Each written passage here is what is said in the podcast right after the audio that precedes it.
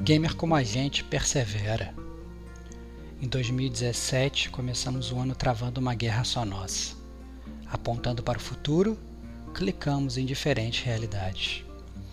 Vimos uma humanidade dividida, vestimos o manto do morcego por mais de uma vez e constatamos que uma fantasia final que se repete por 15 vezes talvez não seja tão final assim invadimos mais uma vez tumbas históricas, sempre caçando nossos troféus. Corremos maratonas, vislumbrando o horizonte de um amanhecer que pode nunca chegar. E mesmo com a vida sendo estranha, a certeza era uma só: nosso destino era jogar numa TV de 4K a 60 frames por segundo. Sobrevivemos ao amanhecer andando de motoca. Nos tornamos os últimos guardiões de uma nova galáxia e fizemos tudo isso no Very Hard, é claro. Merece comemorar ou não merece? Chegou a hora de premiar os melhores do ano e você, ouvinte, com certeza está entre eles. E pelo terceiro ano seguido, não custa lembrar: gamer como a gente não comemora aniversário, comemora level up. São três anos e, graças à nossa perseverança, nós temos XP de sobra. Vem com a gente.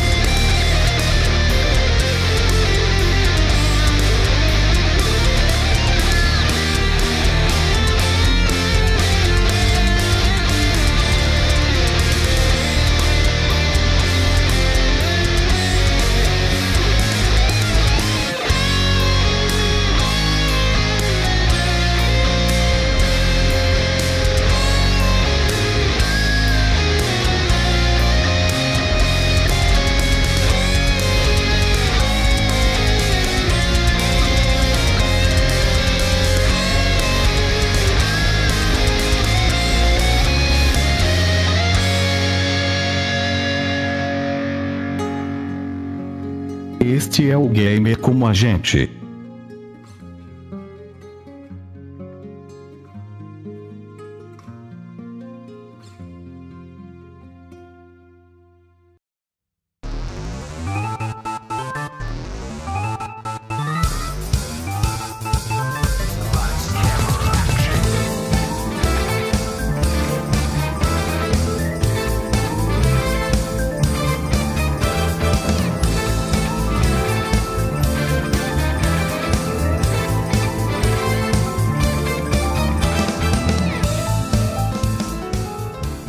Amigos e amigas gamers, sejam bem-vindos a mais um podcast do Gamer Como a Gente. Eu sou o Diego Ferreira e estamos aqui comemorando o terceiro ano do Gamer Como a Gente.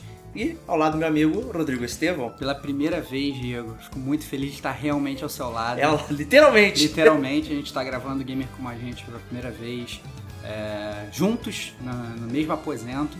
Então, é para comemorar realmente aí, né, esses, esses anos aí, esses anos de parceria, esses anos de podcast. E é isso, é isso. Sejam bem-vindos vocês também à nossa casa, que é a casa de vocês também. Isso aí, ao vivaço, né? Então, né, a gente tá também aprendendo, né, como é que fazer isso e tal. Não sei se a gente consegue repetir por muitas vezes, mas mais vezes acho que com certeza vamos tentar fazer. Né? Então, perdão pelo vacilo em qualquer coisa aí de edição e tal, mas é, a gente vai aprendendo aí, mas tá bem legal isso aí. É, e começar agradecendo também né, aos nossos amigos ouvintes e tal aí, o pessoal que é, compartilhou nosso podcast, que mandaram cartinhas, né? A gente começou a receber muita cartinha, né, Stevox? É, exatamente, assim, a gente tem que, assim, a aceitação do público, principalmente, assim, o feedback que a galera tem dado, os comentários que a gente tem enviado, os e-mails que a gente tem recebido, é sempre bom poder interagir com os ouvintes, né, pra gente saber até se o trabalho está sendo bom, se o trabalho está sendo ruim, o que, que a gente tem que mudar, o que, que a gente pode trazer para vocês, Receber a sugestão é sempre muito bom. Então, obrigado a todos vocês que durante esse ano de 2017 aí é, partilharam os seus interesses gamers com a gente e se tornaram gamers como a gente. Isso aí. É, e eu queria saber dos gamers como a gente aí, é uma curiosidade, né? Porque o podcast mais baixado do ano de 2017 foi do Nintendo Switch. Cara, isso é um grande mistério, né, cara? Porque eu tenho certeza que de toda a nossa fanbase, é, o Nintendo Switch é o que possui menos donos, digamos, né? É verdade. O console eu acho que é o menos popular aqui no Brasil, até por conta das dificuldades todas de importação, né? De comprar aqui, que é difícil. Mas eu acho que é talvez seja exatamente por isso, né? A galera tá curiosa, tá querendo saber como é que é e tal. Então, é, é um é um bom take, cara. É uma boa curiosidade que você trouxe aí pra gente. Exato. É, aí espere mais coisas do Nintendo Switch aí que a gente vai tentar colocar no ar pra vocês aí. É, mas fiquei bem, bem, bem curioso mesmo. Cara, o que eu fico mais feliz disso, cara, é que esse podcast mais baixado foi o podcast que eu fui host, cara. É, pois é. Então, então, Diego, nessa, cara, desculpa, meu grande amigo, mas você ficou pra trás. Eu perdi. Eu só fiz uma aparição breve nos comentários. É né? verdade, cara, porque você não podia ficar de fora, né? Olha só, cara. Mas eu fiquei ouvindo de vez em quando, porque eu fui o host da gravação. É, verdade. Ainda continuo lá. Ficou, ficou fazendo ouvinte secreto, né? Olha só, cara. Que loucura. Mas foi bem legal. É, não legal participar, né? Foi bem legal o episódio, né? Então foi um ano que o nosso site também aumentou aí muitas visualizações. É até, curiosamente, por conta do Dragon Age Inquisition, um jogo mais antigo. Olha lá, cara. Mas Dragon Age Inquisition é aquele negócio, né? É um, é um jogo que só você gosta, né, Diego? Ninguém aqui gosta. E eu, Não sei se é ninguém, isso, hein? Quando ninguém fala, eu tô falando só de mim, obviamente. Mentira! Mas, não, não, mas a verdade é que assim, eu joguei o primeiro, não joguei o. O 2 eu comprei e não joguei, tá no meu back- backlog até hoje. Há anos. E o, há anos no backlog. E o Inquisition eu nem cheguei a comprar, né? Porque eu não joguei o 2 não vou jogar o Inquisition. Então. Mas eu entendo, cara. Eu entendo isso aí. É, é- é- é muito, muito, muito glorioso esse parado do Inquisition. Que você fez o, DL o, o- review lá, a resenha das DLCs, e o cara lá que ficou te criticando também. A gente teve esse feedback negativo. Teve, né, teve um feedback negativo curioso, né? Porque ele falou que a resenha dos DLCs não acrescentavam nada, né? E, e combinou com a própria é, te- tese do DLC, porque eles não significam nada também. Então É. não tem muito o que falar de algo que É, não tem nada. Infelizmente, esse DLC aí do Dragon Age foi bem ruim, né? É. É uma. Eu gostaria muito de fazer um podcast de Dragon Age, eu acho que é uma série bastante relevante e tal, mas né, não temos Que player isso, suficiente. Cara? Claro que temos, cara. Claro que temos, cara. Eu vamos fazer essa parada aí, cara. Você acha o quê? Que a gente vai ficar atrasando cash por minha causa, cara? Não. Só atrasa por tua, cara. Isso aí, da mãe, isso cara. aí não tem. Isso Resident Evil Feelings aí. É, cara, isso aí não tem, não tem estresse não, cara. Então, é, então assim, pros ouvintes que na verdade estão chegando agora, ou que na verdade não conhecem, ou que não escutaram os outros level ups, a gente tem uma tradição aqui no Gamer Como a Gente, né? Na- quando a gente vira o ano, a gente faz o nosso Gamer Como a Gente Awards, que é o prêmio dos melhores de 2017. Só que ao contrário desses awards que você está acostumado a ver, de Gucci e tal, de Game of the Year, que tem aí normalmente, o nosso prêmio do Gamer Como a Gente é um pouco mais curioso. Não é isso, Diego? É isso aí, é porque, principalmente porque né, é, a gente não consegue jogar todos os jogos é, que a gente compra. nem nem que a gente Não é nem todos, É. nem todos. É, Às vezes todos que a gente compra, nem, nem da- do range que a gente compra, a gente consegue jogar. Exato, então a gente tem o fato, né, que saíram, saíram muitos ótimos jogos esse ano. É, acho que a gente até chegou a comprar a- talvez a maioria deles, né, mas não chegamos todos a jogar esses jogos, né? Então, é, para não ficar um goti tão, é, ah, qual jogo você jogou? Ah, só joguei Resident Evil 7. Pô, então óbvio que ele vai ser o goti. Então a gente tentou fazer categorias inusitadas e tal, tal qual o ano passado, né? E, e tá- a gente tá trazendo também um plot twist nesse, nesse Game Awards também. É, exatamente. A gente está trazendo os convidados que ajudaram a gente ao longo de 2017 para também dar a opinião deles, dar o take deles aí nessas categorias, né? Porque é legal que fica mais dinâmico e também não fica esse negócio aí de dessa dupla dinâmica aqui que tá falando para vocês ficar julgando todos os jogos. Vocês conseguem escutar e também a opinião da galera. E também a gente gostaria de pedir para você, ouvinte, né, que está escutando, se você também quiser participar, é, é, obviamente não vai aparecer na gravação, mas vai aparecer depois nos comentários e aí a gente vai acabar comentando aqui no Guerra Como a Gente.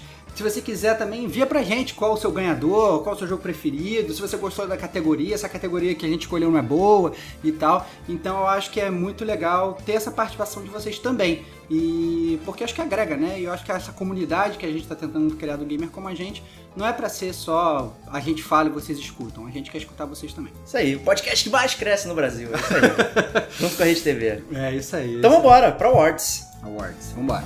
Bora.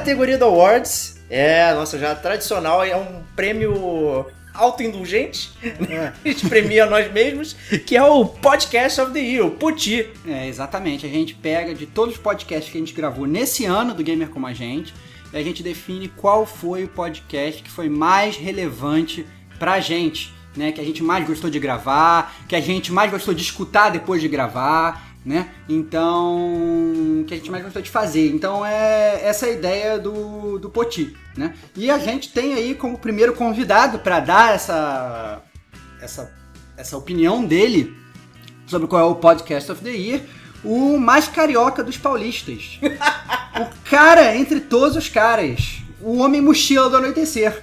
Rodrigo Castro. Diz aí, meu amigo, qual foi o seu Podcast of the Year?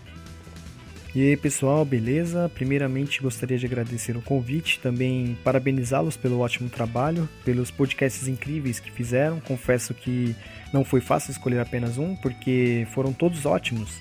Ótimos assuntos, ótimos convidados, temas bem variados, ótima edição e que contribuíram no meu entendimento gamer. Bom, eu fiquei com três candidatos a melhor, mas como só pode ser um, então para mim o melhor foi o Until Down que na época que foi lançado eu estava no hype do jogo, tinha acabado de finalizar, mas fiquei com algumas dúvidas que foram sanadas pelo cast.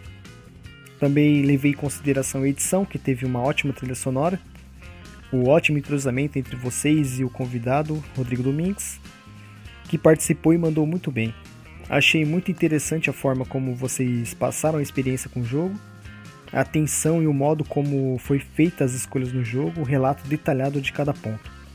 Fora a zona de spoiler que, para quem está com preguiça de jogar, é só escutar que é a mesma coisa está jogando, super detalhado. Bom, essa foi a minha escolha. Lembrando que essa é minha escolha. Pode não ser a mesma de muitos ouvintes, mas para mim foi o que se sobressaiu aos demais. Mais uma vez, obrigado pela oportunidade de participar desse cast e que 2018 seja repleto de cast. Valeu, pessoal, grande abraço. Eu não esperava essa. Você não esperava essa, cara? Não, calma. Cara, Embora, sabe o que é curioso? Muitas pessoas chegaram a falar que até conheceram o Gamer como a gente pelo Until Dawn, né? é, cara, eu acho que é um jogo que ele é. Eu não sei porque, eu acho que ele aqui no Brasil fez muito sucesso. Verdade. Né? Ele aqui no Brasil fez muito sucesso e acaba que. Não sei se não tem muito material sobre ele por aí, apesar dele ter feito muito sucesso, mas realmente foi um dos nossos podcasts mais baixados no ano. E a gente também teve, foi um que gerou muita discussão, até em termos de e-mails, em termos Verdade, de é. comentários, né? Então, foi muito legal essa essa parte do essa parte do Until Dawn e foi realmente uma surpresa aí. Obrigado, Rod, pela pelo, pelo take aí. É, não foi o meu preferido, mas com certeza tá aí no hall aí entre os meus preferidos aí o podcast do Until Dawn. Eu Qual gostei de foi? editar o podcast do Until Dawn por causa das músicas. Por causa das músicas são É, boas, né? São boas, ficaram muito legais. É, é um bom jogo, cara. É um bom jogo. Um eu bom acho jogo. que não. Que se você não ouviu, pode aí abrir aí e ouvir o podcast Gamer como a gente sobre o Antidown. Mas agora eu tô curioso, Diego. Qual é, na seu take aí, o seu podcast of the year? Olha só, hein? Meu podcast of the year foi do Horizon Zero Dawn, Olha! número 36. Olha que loucura. Eu gostei muito de editá-lo. Foi um podcast longo, né? Foi um podcast também que a gente fez com aquele time, time Fallout, né? Que foi o, o, o Tonho e o Thunder, né? Então, quatro pessoas e tal. A gente conseguiu elaborar muito bem sobre o jogo. Foram quase duas horas de, de podcast. E eu fiquei muito feliz com, com a edição dele, ficou muito legal. Eu, eu acho que eu acertei, eu tô, pra premiar autoindulgência, então foda-se. eu acertei direitinho as transições das músicas, ficaram perfeitas, não sei se as músicas são boas e tal. A parada funcionou muito bem. E a gente recebeu um feedback muito maneiro nesse episódio, que foi do Thiago Miro aí, que é o rei da podosfera, praticamente, né? Aham. E, porra, é um- foi um baita elogio é, o cara chegar, mandar uma carta pra gente, falar que curtiu pra caraca o podcast. E, pô, então eu fiquei muito orgulhoso e foi um jogão. Né? Então, pra mim, foi o mais legal de gravar, de editar, de tudo. E você, Stevox? Cara, o meu podcast of the Year foi um podcast curioso. É, porque foi um podcast que estava planejado para sair antes do Gamer Como a Gente nascer. Olha só. É, que a gente já tinha botado a nossa pauta de, de vamos, o que, que a gente vai gravar sobre? E demorou literalmente aí três anos pra gente gravar, né? Que foi o podcast do Full Throttle, cara. Olha só, hein? Que foi o podcast que sobre um jogo que eu sempre quis falar sobre. é, e aí eu finalmente tive essa oportunidade de falar sobre no podcast. Foi um podcast talvez que tenha mais mexido com as minhas emoções. Talvez não, assim, não vou nem falar que foi do, do melhor jogo, do pior jogo, do mais nostálgico, ou de nada. Foi realmente assim, no conjunto total do qual foi o melhor podcast, eu acho que talvez pela antecipação, foi o, é, o Full Throttle, que é esse point and click maravilhoso aí da década de 90, que na minha opinião tá no meu top 5 aí de melhores jogos já feitos. É, saiu esse remaster aí, o Diego finalmente tomou coragem Verdade. e jogou, né? Já tava atrasando aí muito tempo a gravação do podcast. Desculpa. Aí, e aí a gente resolveu resolveu gravar e foi maravilhoso, assim. A gente, eu pelo menos gostei muito e foi aí o meu podcast favorito do ano. E eu autoindulgente também, que foi você que editou e tal, né? É, exatamente. Olha só. Foi o que editei, cara. Foi o que editei, foi, foi legal também. Eu acho que as músicas são muito boas, me diverti muito. E Full Throttle é vida. Eu acho que quem, quem não jogou aí essa, essa obra de arte da LucasArts tem que, tem que jogar e tem que correr atrás. É um pedaço de história. Um pedaço de história, com certeza. E curioso que algumas pessoas que não são ouvintes de podcast, né? E quando eu publiquei lá no Facebook e tal, vieram falar comigo e acabaram ouvindo é, o podcast por causa do Full Throttle. Falaram, pô, preciso relembrar e tal. Então é realmente um jogo que evoca memórias e muita gente que, que tem a nossa idade e tal, já é velhaco, assim, que lembra da infância e tal. Então foi bem legal mesmo isso aí. Então eu acho justo. É um bom prêmio, bom Isso aí, prêmio. isso aí. Dessa vez a gente não concordou, mas foi, foi, foi, foi bom. Eu acho que a gente vai discordar em muitas coisas hoje. Não, agora daqui pra frente é só, é só ladeira abaixo. É isso aí, cara. Podia ter concordado nisso, né? É, esse era o único, agora ferrou. Ó, próxima categoria, né? Por categoria já de brincadeira, né? Que é o jogo que eu sei que é ruim, mas eu comprei mesmo assim. É, excelente, cara. Esse eu tenho um grande campeão já nessa, de cara, que é um jogo que eu já sabia que era bem ruim, de cara, há anos. E mesmo assim eu não tive a menor dúvida quando eu fui lá, fui lá para comprar. Eu sabia que era ruim e eu fui, fui Tô nessa. muito curioso, hein? Que é o Need for Speed, cara. Ah, não! Aquele de capinha azul, cara. Nossa, cara, só porque tava barato, né? Cara, não foi nem porque tava barato, cara, porque eu queria comprar o Unravel, que é aquele jogo do bonequinho de lã, que ele vai soltando, bonequinho vermelho. E aí eu vi que tinha uma promoção dele, do Need for Speed e do Plants vs Zombies Garden Warfare. E na verdade o preço do Unravel era tipo 2 dólares, o preço dos, dos três jogos juntos era tipo 6 dólares. Porra, tava dado, né? E aí eu falei assim, ah, cara, sabe, é jogo ruim, mas eu vou comprar e tal. E, e jogo de carro, também não jogo de, jogo de carro há muito tempo, eu vou jogar e tal, não sei o que, e aí pelo menos eu matar a saudade e tal. E eu não tive dúvida, cara. Eu fui lá, comprei o combo e fui jogar o Need for Speed que jogo horroroso, Eu Diego. imagino, cara. Cara, que jogo insuportável, uma cidade totalmente vazia, e eu correndo de carro na cidade vazia. Nossa senhora, cara. Disputando altos rachas com ninguém, né? Com É, cara. bolas de feno. É, eu achei, eu achei muito, muito ruim. A gente já- sabia que era ruim. Eu tava, tá certo que eu talvez tenha tipo um pouco de antecipação pelo Payback. Quando eu comprei o Need for Speed Payback ainda não tinha lançado, mas a gente ainda tava num mini hype. Exato. Jogo com história e tal, então eu acho que eu tava com um leve hype de um outro jogo e resolvi comprar o mesmo jogo da franquia que eu já sabia que era ruim. Mas obviamente joguei 15 minutos e acho que já se perdeu pra sempre no meu backlog de memórias. Ok, justo. E você, Diego, qual foi aí o teu jogo ruim que você comprou e sai sabendo que era ruim? Cara, esse aqui foi um jogo que, pô, esse ano eu acho que eu só comprei jogão, porque só saiu um jogão, né? Olha lá. né, tem- mas esse foi um jogo que eu comprei no, já na prorrogação do ano e tal. Já terminei, inclusive, né? da- Então talvez você fique chateado por eu ter terminado ele não o Resident Evil 7, por Olha, exemplo. Eu sabia, cara. Eu sabia. Mas foi o The Walking Dead, a terceira temporada, o New Frontier. Caraca, cara, mas esse foi um jogo ruim pra você? Ou talvez foi o pior entre todos os que você jogou? Eu acho que ele foi o pior que eu, todos os que eu joguei, talvez. Não sei. É controverso na minha cabeça. Que eu, o Life is Strange o Before the Storm também eu tenho opiniões controversas. Mas acho que o Walking Dead ainda assim é, não foi tão bom assim. Porque aqueles erros da Telltale continuam iguais, as mecânicas continuam as mesmas. É, as mecânicas são as mesmas. Eu acho que o jogo ficou um pouquinho mais rápido é, e tal, mas não é, não é pelo, pelo game, pela mecânica, né? Eu acho que a gente já falou tanto da Telltale que a galera tá meio até já saturada, né? Mas foi o take da história, sabe? O Walking Dead, ele tá numa lógica tão circular. São sempre as mesmas coisas acontecendo e tal. Pô, e esse negócio da Clementine velha, assim, sabe? Teve um salto de tempo. Tem pontos que eu gostei do jogo, mas eu acho que eu saí decepcionado porque o Walking Dead ele tá full circle nele mesmo, sabe? As mesmas coisas acontecem em todos os episódios da Telltale, da televisão, do quadrinho, sabe? Eu acho que perdeu aquele impacto visceral, principalmente do primeiro Walking Dead, né? Tudo aquilo que aconteceu. E o 2, ele foi meio downhill, acho que nem você gostou, né? Do, Eu achei o 2 horrível, cara. é, ele termina de uma forma bem, bem catastrófica, assim e tal. É, eles tentaram melhorar isso, tipo, foda-se, limando todos os personagens que a gente conhecia, só mantiveram a Clementine, botaram uma galera nova e tal. É, mas. é, não, sabe? Muito, muito previsível, aquele negócio das cidades fechadas.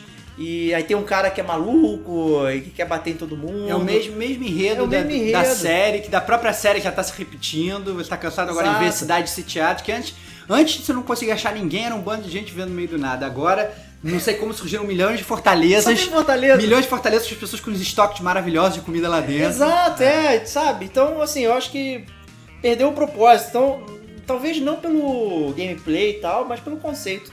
Então ficou Walking Dead aí, a terceira temporada. A Telltale já falou que vai ter uma Final Season, né? Então, obviamente, vou jogar pra, pra ver se o Full Circle vira Full Circle mesmo aí. Mas é isso. Né? Próxima categoria, então. Então, a próxima categoria é a categoria de remake do ano. Olha só, Né? A categoria favorita do Diego, como a gente sabe aqui no Gamer Como a Gente, ele é o ministro dos remakes, ele compra todos os remakes já feitos, mesmo não jogando, ele compra tudo. Mesmo, mas ele só não pode se chamar Shadow of the Colossus. Não, isso, desculpa, cara. Vai ser o seu primeiro remake de 2018, cara, tenho certeza. E, a verdade é que tô bem curioso pra saber qual foi aí o, o remake do ano pra ele, já que ele é tem, tem a- o grande poderio dessa área aí, ele é o que é o grande detentor da verdade. Eu quero saber qual foi o remake do. É, bom, vale falar pros ouvintes aí que a gente não conversou sobre as categorias previamente, o que, que a gente tinha escolhido, tá tudo na, É. na surpresa a, aqui. gente, a gente tá ouvindo na sorte que nem vocês. É. E, e como eu já sou conhecido né, no Game como a gente como bend the rules, né, dobrar as regras e tal, dar Sabia, cara, eu sabia que você ia roubar, cara. O meu remake do ano é Sonic Mania. Que isso, cara? Caraca, cara, mas desculpa, cara, isso é um... Caraca, cara, que roubo, cara. É um mini roubo, sabe? mini roubo. É um mini roubo. É um mini Mas eu explico. Porque, cara, você, quando você joga. Inclusive tem as fases, as fases tradicionais lá, Green Hill Zone, Chemical Plant. Tem várias fases tradicionais do, do Sonic, né? é, remixadas, né? Então você tem os pedaços que são as fases que você já conhece, e depois tem é, outros mapas dentro daquele, daquela fase do Green Hill. Então não é a mesma Green Hill que você lembra do Sonic 1. Então eu, eu, eu acredito que ele é meio que um remake, sabe? Porque ele trouxe coisas que são boas do Sonic, né, são poucos, mas. e, e conseguiu é, trazer isso de volta, sabe? É um jogo super nostálgico. é, as cores, os cenários, você olha aquilo e fala: Caraca, eu tô jogando um jogo lá do Mega, mas quando você começa a botar de fato, ele não tá com Mega Drive. O Sonic tá fluido, ele tá pulando direitinho e tal. Foi um cara, uma bola dentro total é, do pessoal da SEGA, que na verdade não é o pessoal da SEGA, né? Na verdade é um jogo que foi feito por fãs, né? A galera, acho que o, o Christian Whitehead, que era o cabeça, era um cara que já fazia mods de Sonic e tal, então era um cara que já trabalhava e conseguiu juntar uma equipe que, cara, fez tudo que os fãs de Sonic queriam dentro daquilo que existia do Sonic. Então eu acho que é um jogo fantástico, as músicas são muito boas e tal. É, é um remake. Remake novo, vai. Muito bom. E vocês, The Vox? Cara, então, é, eu já te digo que eu ia seguir aí a- o meu host, eu ia roubar nessa categoria. Ah, e mudou de ideia. Mudei de ideia, mudei de ideia. Eu ia, eu ia votar, então vou explicar. Eu ia votar, na verdade, em um remake que eu só joguei numa feira. Ou seja, eu não realmente joguei. Você experimentou Eu ele. experimentei ele, que é o remake do Crash Bandicoot, aquele Ok. Insane Trilogy, que é, eu acho que foi uma boa revitalizada pra série e tal. Mas ouvindo você, é, e na verdade também conversando com o Rafael Lopes, que ajudou a gente no Gamer Como a Gente, e inclusive dá contribuição pra ele pra essa categoria, e acabou que infelizmente não conseguiu gravar o áudio dele. É, eu vou mudar o meu voto, porque eu não posso aceitar o Sonic ganhando um prêmio aqui no Gamer Como a Gente e o Mario ficando de fora. Olha só. Então, o, o meu remake of the year é o Mario Odyssey. Olha só isso aí. Isso é mais roubo que o seu, cara. Vai roubo. É Mario roubo, mais roubo. Não porque o Mario Odyssey, e aí obviamente eu explico, né? O Mario Odyssey, ele é um, obviamente é um jogo super novo, ele não é remake de nada. Entretanto, Talvez do Mario 64. nem, nem isso, nem Acho isso. sim. Mas entretanto, ele no próprio gameplay dele, ele tem cenas dentro do jogo em que ele fica completamente 2D, né? E você joga inclusive com o seu Mario antigão lá Ah, legal. Nintendinho 8 bits. Então você tá andando 3D e de repente você entra num cano e aí quando você desce nesse cano, você você entra num, num mundo 2D. E é exatamente igual ao que a gente jogava e evoca todas as memórias que um remake gostaria de evocar. Justíssimo. Então eu acho que eu tô roubando um pouco na categoria, é, mas eu acho que é um roubo justo, né? Então, por exemplo, a- a- tem uma fase lá, que é a Donkey Kong City e tal, que é toda a, a- digamos, as- você tem luas pra ganhar, que são as estrelas do jogo, e tem umas luzes que são as luzes, digamos, principais da fase. É toda uma fase que é 2D. É todo um segmento que é 2D e é maravilhoso, assim, é- é, as músicas, é, elas são transformadas também para uma música estilo chiptune. Ah, então legal. você tá ouvindo a música da fase tipo normal, quando você entra no mundo 2D, a música fica é, Chiptunada. chiptunada, exatamente. Mais moderna, né? Você ouve, ela É, não é exatamente. igual no cartucho, né? Exatamente, então acaba sendo aí um, um, um remake ia ser, na verdade, é, uma palavra ruim, seria um remaster. Remaster, Tá, pode ser. é realmente assim, sofreria um raio remasterizador, porque o, o jogo, é, esse take 2D foi realmente muito interessante aí. Acabou que a gente mudou a categoria um pouquinho, né? O remake não virou. Ué, o remake acabou virando remaster, mas tudo bem, cara, se você começou roubando, eu vou na tua, cara. É. não, foi bom. Isso é o game é como a gente mutante, cara. É isso aí, cara. Próximo prêmio vai ser o prêmio Baixa Renda. Olha lá, cara, o prêmio Baixa Renda é o prêmio que a gente nomeia o indie do ano, né? Então, assim, aqueles jogos que foram é, feitos com menos custo, né? Aqueles jogos é, que não tem esse investimento massivo de uma AAA, de um AAA, de uma companhia grande que está por trás. E, na verdade, quem vem aí dar o seu take sobre o Game of the Year é a única ela entre todos eles. A Sniper das Steppes. A única de KD positivo do Gamer Como a Gente. Kate Schmidt, fala aí qual foi aí o seu indie do ano. Fala galera gamer, beleza? Pra mim o destaque do jogo indie do ano foi Robin, lançado em setembro deste ano. Um jogo dos mesmos criadores do clássico Torchlight dos estúdios da Runic Games. Sendo um belíssimo jogo de aventura com puzzles que gradativamente liberam o caminho e expande o mapa. A exploração é o ponto forte do jogo, juntamente com uma impecável direção de arte. A experiência ao jogar é de total imersão.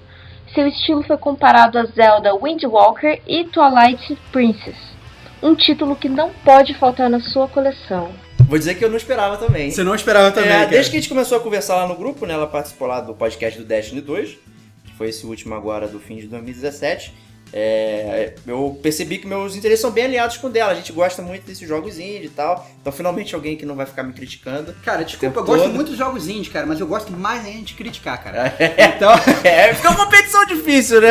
é, cara, competição difícil, cara. O que, que, eu, o que, que eu boto mais em- na minha balança, cara? A vontade de criticar o Diego ou a vontade de gostar dos jogos indie? É complicado. É cara. difícil. Né? E por acaso ela falou um jogo que eu não conhecia, o Rob. Né? Então vou, vou seguir essa recomendação dela. Essa dica, eu vou exatamente. seguir essa dica. Já vou... começa com mais um jogo- começa 2018 com um jogo novo no seu backlog, né, cara? Puta que pariu, cara. Não dá, cara. Excelente, cara. Muito, muito bom. Mas diga aí, Diego, você aí, cara, qual foi o seu Indie Game of the Year. Você também que tem aí uma bagagem É Verdade. muito grande de jogos indies, você que joga muitos jogos indies, inclusive, deixa de jogar, abre mão de jogar AAA pra só ficar jogando jogo indie. Qual foi aí o teu jogo de mais baixo investimento? Ah, pô, foi, olha, vou, vou dizer que foi difícil eleger. Eu fiquei entre dois. Eu vou dizer o runner-up, que foi o Nights in the Woods. A gente até fez um DLC sobre ele e tal. É, era um point click com animais antropomórficos, mas que no fundo era um tema sobre solidão e tal. Então era bem interessante é, os diálogos. Foi, tudo- foi um jogo bem marcante pra mim. Eu achei que ressoou bem com o tipo de experiência que na época eu queria vivenciar. E digamos que foi melhor do que ler um livro, né? Você ter aquela experiência ali e tal. Talvez por isso que eu prefira, às vezes, o jogo indie, porque ele é mais rápido, mais barato é sempre bom, né? Mas ele é mais rápido e tal, e eu consigo completar aquela experiência num período que eu consiga ficar feliz, ao invés de ficar num período longo, tipo, sabe, os jogos AAA de open world aí que demoram vidas pra terminar. Né? Mas eu fiquei entre Night in the Woods, e ficou em segundo lugar, e o primeiro lugar pra mim foi o What Remains of Edith Finch. Olha que loucura, cara. Que talvez as pessoas classificassem ele como um walking simulator, né? Mas na verdade é, ele é uma história sobre a Edith Finch, né? Que volta pra casa. Acho que eu já falei inclusive sobre ele, né? Falou, falou. Já falei, a gente fez um DLC também. E ele é um jogo de descobertas da, dessa família Finch, que ela tem uma maldição, que as pessoas sempre morrem de formas horrendas, né? E tal. E você é a última pessoa da família. E você tá voltando pra descobrir o que aconteceu e tal. E todo. O interessante é que você vai somente andando, né? Não tem verbos de jogo, não tem pular, correr, abrir e tal, não tem essas coisas. Mas você vai explorando a casa e você vai descobrindo pedaços da casa que referem-se ao- aos personagens fins que morreram e tal.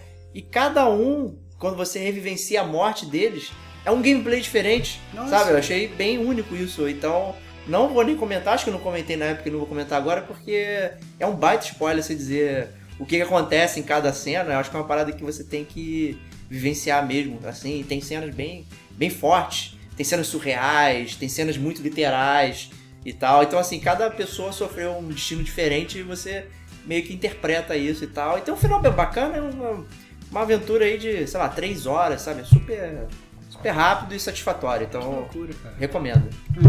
O, já o meu é também um jogo que eu não tenho, não comprei.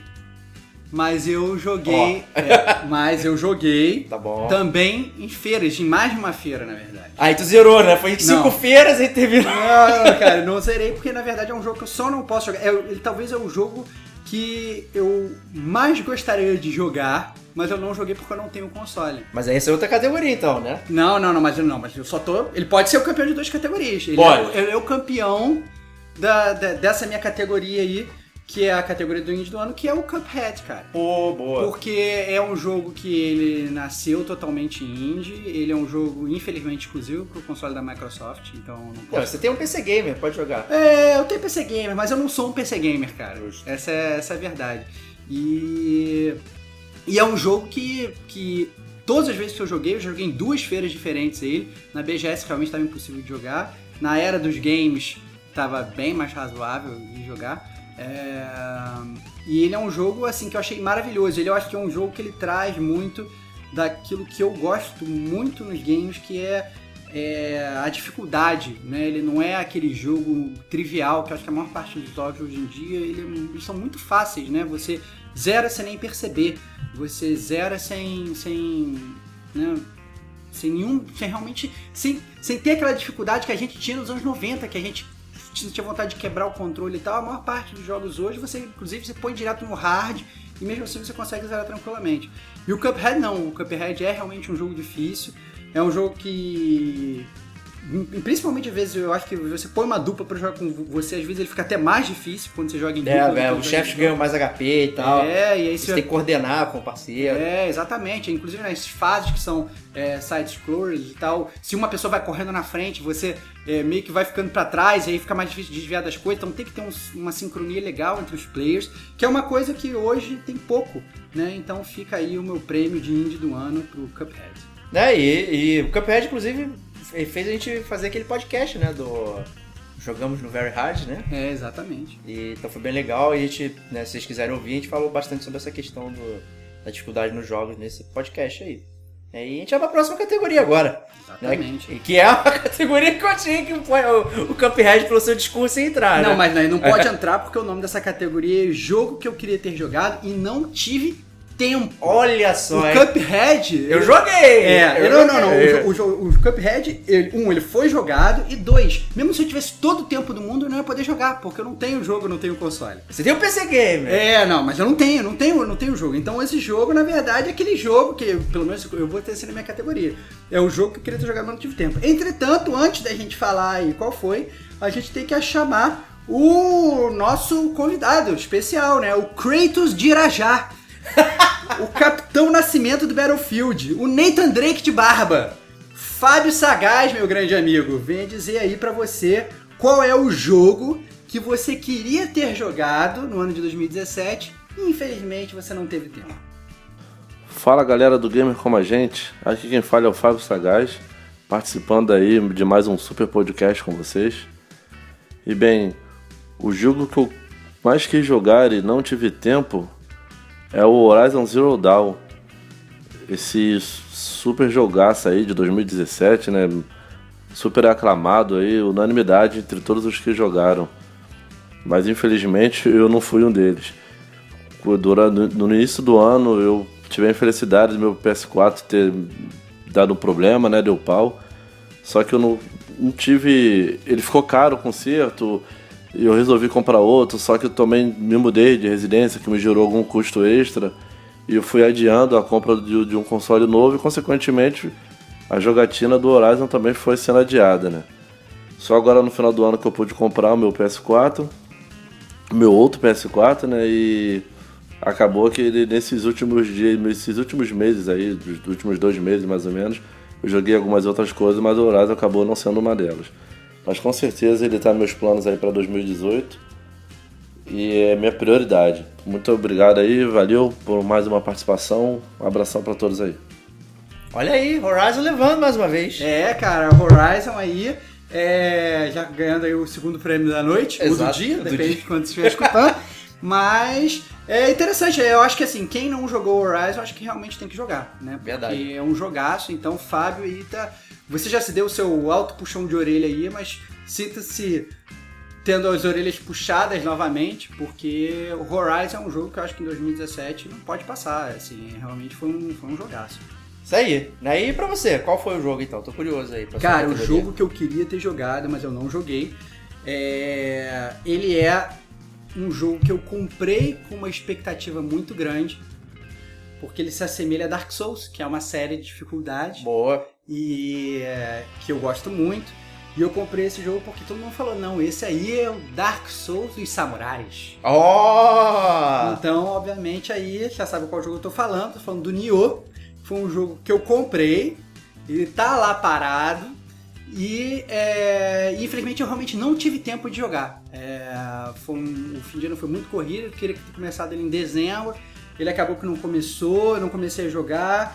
E aí depois acabei que comprei o Star Wars Battlefront. E aí já fui jogar um. Ah, vou jogar aquele multiplayerzinho. É quando vê foi consumido. E aí foi completamente consumido pela, pela franquia do Guerra nas Estrelas e acabou que o Nioh ele ficou um pouco para trás, mas tá aí, né? É um jogo que eu tenho realmente muita vontade de jogar. Eu cheguei a comprar ele há um tempo já, mas eu realmente não tive, não tive tempo de jogar.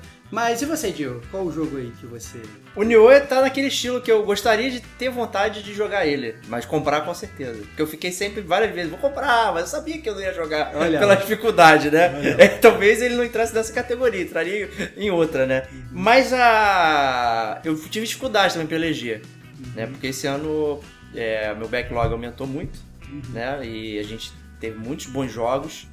Então, dentre todos esses que, que eu comprei e tal, e um que eu achei que eu ia furar a fila, né? Porque você me conhece, eu faço sempre isso.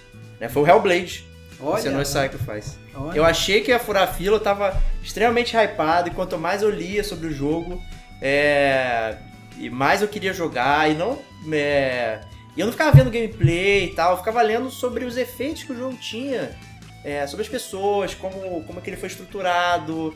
O Developer Diary lá no YouTube é muito maneiro, Tô... Pô, é, esse talvez se eu tivesse jogado, eu teria botado ele como indie do ano. Porque ele é um jogo que você olha, engana as pessoas, tipo Cuphead, né? Que acha que é um jogo molezinho, você olha o Hellblade, pô, joga um AAA. Olha a qualidade gráfica, da captura de movimentos, não sei o que e tal.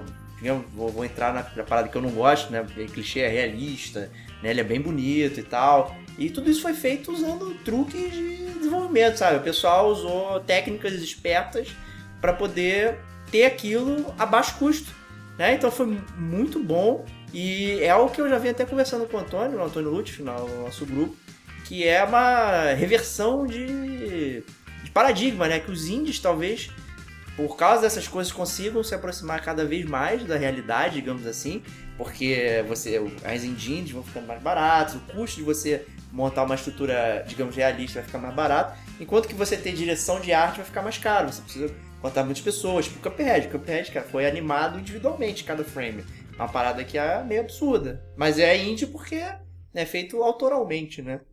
Então Hellblade é um jogo que realmente fico triste de não ter jogado é, esse ano. A próxima categoria da gente é a categoria de backlog do ano, cara. Olha só. Esse é o jogo, talvez, assim, que ficou mais tempo no seu backlog. Né? Aquele jogo que é o, é, é o, é o- é o que eu gosto de falar, o jogo da vergonha. é aquele jogo que você olha pra sua estante e você fala, putz grila, essa parada ainda está aqui e ainda não joguei. Então vai lá, Diego, me fala, já começa estreando a categoria. Qual é o teu jogo da vergonha? Qual é o teu backlog do ano? Ó, caraca, é muito ruim, cara, tem que falar isso. É o Dishonored 2. Olha lá, cara, olha lá, cara, mais um, mais um dos mestres dos remakes, cara. do que- Não, o Dishonored 2 não é remake, Cara, cara. mas ele vem todo naquela onda de, do- do- dos remakes do Dishonored, saiu o remake do Dishonored 1, aí você já comprou o Dishonored 2, aí você comprou toda a saga, falou, eu vou jogar o remake, eu vou jogar não sei o que, e eu tenho certeza que você jogou o remake do 1 e não jogou o 2. Não, não joguei o remake do 1, não. Só joguei a primeira fase. Ah lá, viu? Jogou, sabia. Mas joguei quando eu comprei. Ah. O, o Dishonored 2, engraçado, ele entrou no meu jogo que eu queria ter jogado do ano passado e não tive tempo. Olha lá, cara, olha lá, cara. Passou o ano inteiro, a gente fez um Detonando Agora. é, falei do Dishonored 2 e tal. E, e não terminei. Eu simplesmente fui para outro jogo. Não lembro se foi o, o Mass Effect ou Horizon e tal. E, e acabou que ele ficou perdido lá no meu backlog. Será, você acha que foi, que foi um jogo que não te fisgou como o primeiro, e aí por conta disso você ficou, na verdade. é, realmente assim, às vezes o jogo não te fisga e aí você vai deixando ele aos poucos. Né? Você vai deixando ele de lado, deixando ele de lado, de repente quando você vê, já migrou pra outro. Você acha que foi isso que aconteceu com você? Ou realmente foram outros jogos que surgiram, o seu, tomaram o seu interesse e depois você ficou com preguiça de voltar? Eu acho que foram outros jogos. É, o, o Dishonored ele tem uma estrutura muito fixa até. É, então você consegue jogar ele em pequenos espasmos, assim. Então você tem um alvo, você vai lá, tem um, um mapa, esse mapa é até maior que o do 1. E você tem lá as coisas pra fazer, como se fosse um puzzle até. Evita o inimigo ali, não sei o que, descobre como matar o chefe sem, sem ser letal, não sei o que, resolve, pum, a história prossegue. Próxima fase é um mapa inteiro novo e tal. Então você consegue fracionar o seu play. Talvez seja por isso que eu parei de jogar ele. Porque eu conseguia literalmente chegar num ponto e, e parar e não sentir falta de progredir. E tal, como, diferente talvez de um jogo open world ou um jogo que, que o fio da meada da história ele vai te empurrando pra frente. Só que o, o Dishonored ele é montado de uma tal forma que você consegue, tal qual um jogo antigo, você consegue terminar o mundo 2, ficar pô, satisfeito, depois eu faço o mundo 3 e é, foi isso. É, e até eu joguei jogos no ano passado, esse ano e tal, mas o Dishonored 2 ficou, ficou preso. Não consegui. É um jogo de 2016. Eu consegui matar todos de 2016, exceto, Exceto Dishonored 2. exceto Dishonored 2. Entendi. E você? Então, o meu backlog do ano também é de 2016, cara. Olha só, hein? Foi um jogo que eu comprei em 2016, praticamente no lançamento. Ele é que ele foi lançado em fevereiro de 2016. Pô, então é longe, hein? Então é um backlog longo. É, que eu, na verdade, eu é engraçado que ele ficou ali esperando pra ser jogado, porque eu sabia que quando eu fosse pra jogar ele, eu ia ser totalmente consumido, como eu fui. É, e aí eu comecei a jogar esse jogo, inclusive a- tipo, no final agora de 2017, em novembro. E quando eu cheguei na última missão do jogo, eu parei. Não sei se eu parei porque eu não queria que ele terminasse. Eu não sei se eu parei porque eu fui consumindo ele de uma forma tão voraz que eu fiquei entupido do jogo. Mas eu tô falando de uma das minhas franquias favoritas de jogo de estratégia, que é o XCOM Olha 2, só, cara hein? que é um jogo que eu acho maravilhoso. Ele, de forma agora, de forma alguma é um jogo ruim, ele é um jogo que me afasta. Ele é um jogo que, inclusive, é muito bom jogar ele, porque o que eu fiz, na verdade, esse ano, é, ele é um jogo de estratégia, né? Que você controla um exército para enfrentar o exército dos alienígenas que estão tentando dominar a Terra. E o mais legal do XCOM 2 é que você consegue customizar cada personagem. Então o que eu fiz foi cada membro do meu exército era um membro do gamer como a gente. Olha só. Então todas as pessoas, na verdade, que estão comentando aqui e que, na verdade, participaram dessa jornada de 2017 do gamer como a gente, elas estavam no meu jogo do XCOM. E a gente tem um grupo de WhatsApp, inclusive, eu ficava dando updates sobre a aventura. ah, isso no, é muito bom esse metajogo. É, no, no, no, grupo e tal, não sei o quê. Então foi muito legal, assim, mas eu acabou que ele continuou no meu backlog, porque eu ainda tô jogando ele e ele é um jogo velhíssimo e que ele ficou, na verdade, anos e anos e anos na minha prateleira e eu olhando ali o jogo da vergonha. Né? Sempre eu olhava para ele e falava assim, pô, que vergonha que eu não comecei ainda, comprei praticamente no lançamento e tô de fora e tal, não sei o que. Então o XCOM 2 aí é o meu backlog do ano. Pô, olha só, hein? Não esperava, hein? É. O próximo jogo, a próxima categoria é a platina do ano. Né? Aquele jogo que é, mais encheu os seus olhos na hora de você platinar. Tô até curioso para saber qual vai ser o do Diego. Entretanto, entretanto, é, a gente tem mais uma contribuição externa para dessa categoria, né? É, quem vai falar agora é o caçador que joga invisível, mas só para fugir do chefe do trabalho. O rei do rage no Fifinha. O diabinho das promoções das lojas americanas. Maldito. Maldito Rodrigo Domingues. Diga aí qual foi a sua platina do ano, meu grande amigo. Fala ouvintes do Gamer Como a Gente, aqui é Digo Domingues passando para dizer que a melhor platina do ano para mim foi Horizon Zero Dawn. O jogo ele é fantástico, é visualmente lindo, é divertido, é, é um jogo indispensável. Acho que todo mundo tem que ter é, um pouquinho dessa degustação, desse prazer de jogar um jogo tão maravilhoso aí que vem em 2017. É, eu escolhi esse jogo não só pela categoria de melhor platina, porque para mim também ele é o game do ano. Então fica aí a sugestão para todos vocês. Não deixem esse, essa coisa boa desse jogo maravilhoso passar ou de lado ou pegar pó na sua estante. Encara e vai para cima, galera. O jogo é bom. Um abraço, fiquem com Deus. Fui. Olha aí, Horizon levando de novo. Caraca, cara, que loucura, cara. Horizon tá sendo aí o papão do Oscar do Gamer com a gente. Exato. Né? Olha só, tá. impactou muito a galera mesmo aqui, né? É, cara, nem chegou no Gotinho, eu tô preocupado, cara. Tá achando que tem potencial pra papar muita coisa. É, né, tá levando todas as categorias, categorias que não tem nada a ver. Categorias mesmo. que não tem nada a ver, cara. Platina do ano, cara, tá aí. Parabéns. Parabéns, parabéns pela sua platina, Rodrigo Domingos. Eu sempre gosto de dar parabéns pros meus amigos quando eles ganham platinas. Então, Rodrigo Domingues, Diego Domingues, parabéns aí, meu grande amigo, por essa platina. É, tá sendo uma platina fácil. É, a, o Horizon é uma platina fácil. Mas toda platina, toda boa platina, e ainda mais uma platina no jogo espetacular como Horizon, ela tem que ficar no alto do nosso stand de troféus. Então, é, parabéns Exato. aí. E você, Diego, qual foi a sua platina do ano, cara? Essa é uma categoria meio merda. Olha lá, cara. Quero ver se você vai se abdicar. Não, eu não. você ganhou platina. Eu ganhei platina. Eu sei. A única platina. Qual foi a platina? Walking Dead Season 3. Eu sabia, cara.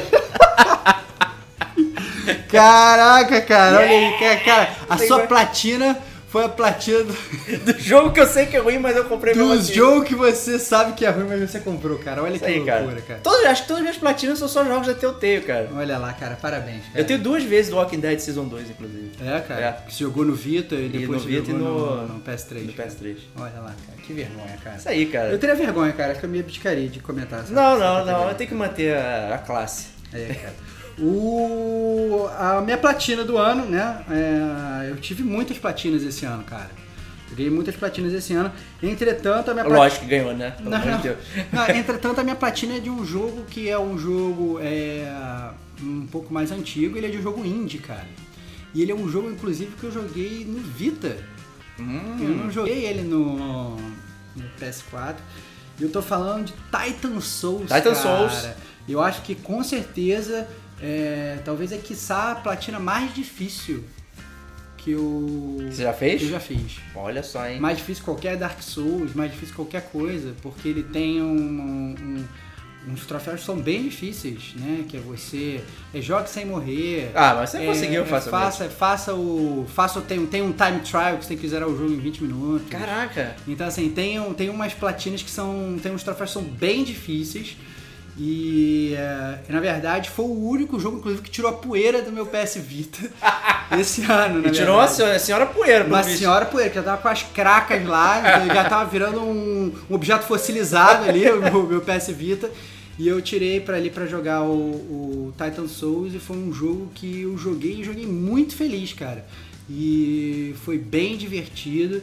E se você gosta de um jogo difícil, se você gosta de um jogo desafiante, tá aí o Titan Souls. É um jogo pra quem não escutou, a gente fez também um DLC Verdade. sobre ele, um Detonando Agora, eu falei do Titan Souls. É um jogo que você controla um menininho, é, ele tem um arco e flecha com somente uma flecha e você tem que matar bosses, é um jogo de chefes, né? Então é um jogo que se se assemelha muito, inclusive, a como se fosse é o misto de Dark Souls com Shadow of the Colossus, né? Porque são chefes grandes e tal, eles têm realmente um ponto fraco só, e aí você tem que dar uma flechada certeira naquele ponto fraco. Se você errou a tua flecha, você tem que correr atrás, pegar a sua flecha ainda fugindo dos ataques do chefe para tentar atirar de novo no ponto fraco do chefe. Então é, é um jogo que também exige muito treino se você quiser jogar bem, né? Porque às vezes quando você entende como é que mata o chefe, ainda assim você pode ter dificuldade para pegar o timing dele, né? Porque é, eles não se movem assim sempre igual e tal. Então é realmente muito, muito legal aí Titan Souls. Fica aí até uma dica para quem não jogou.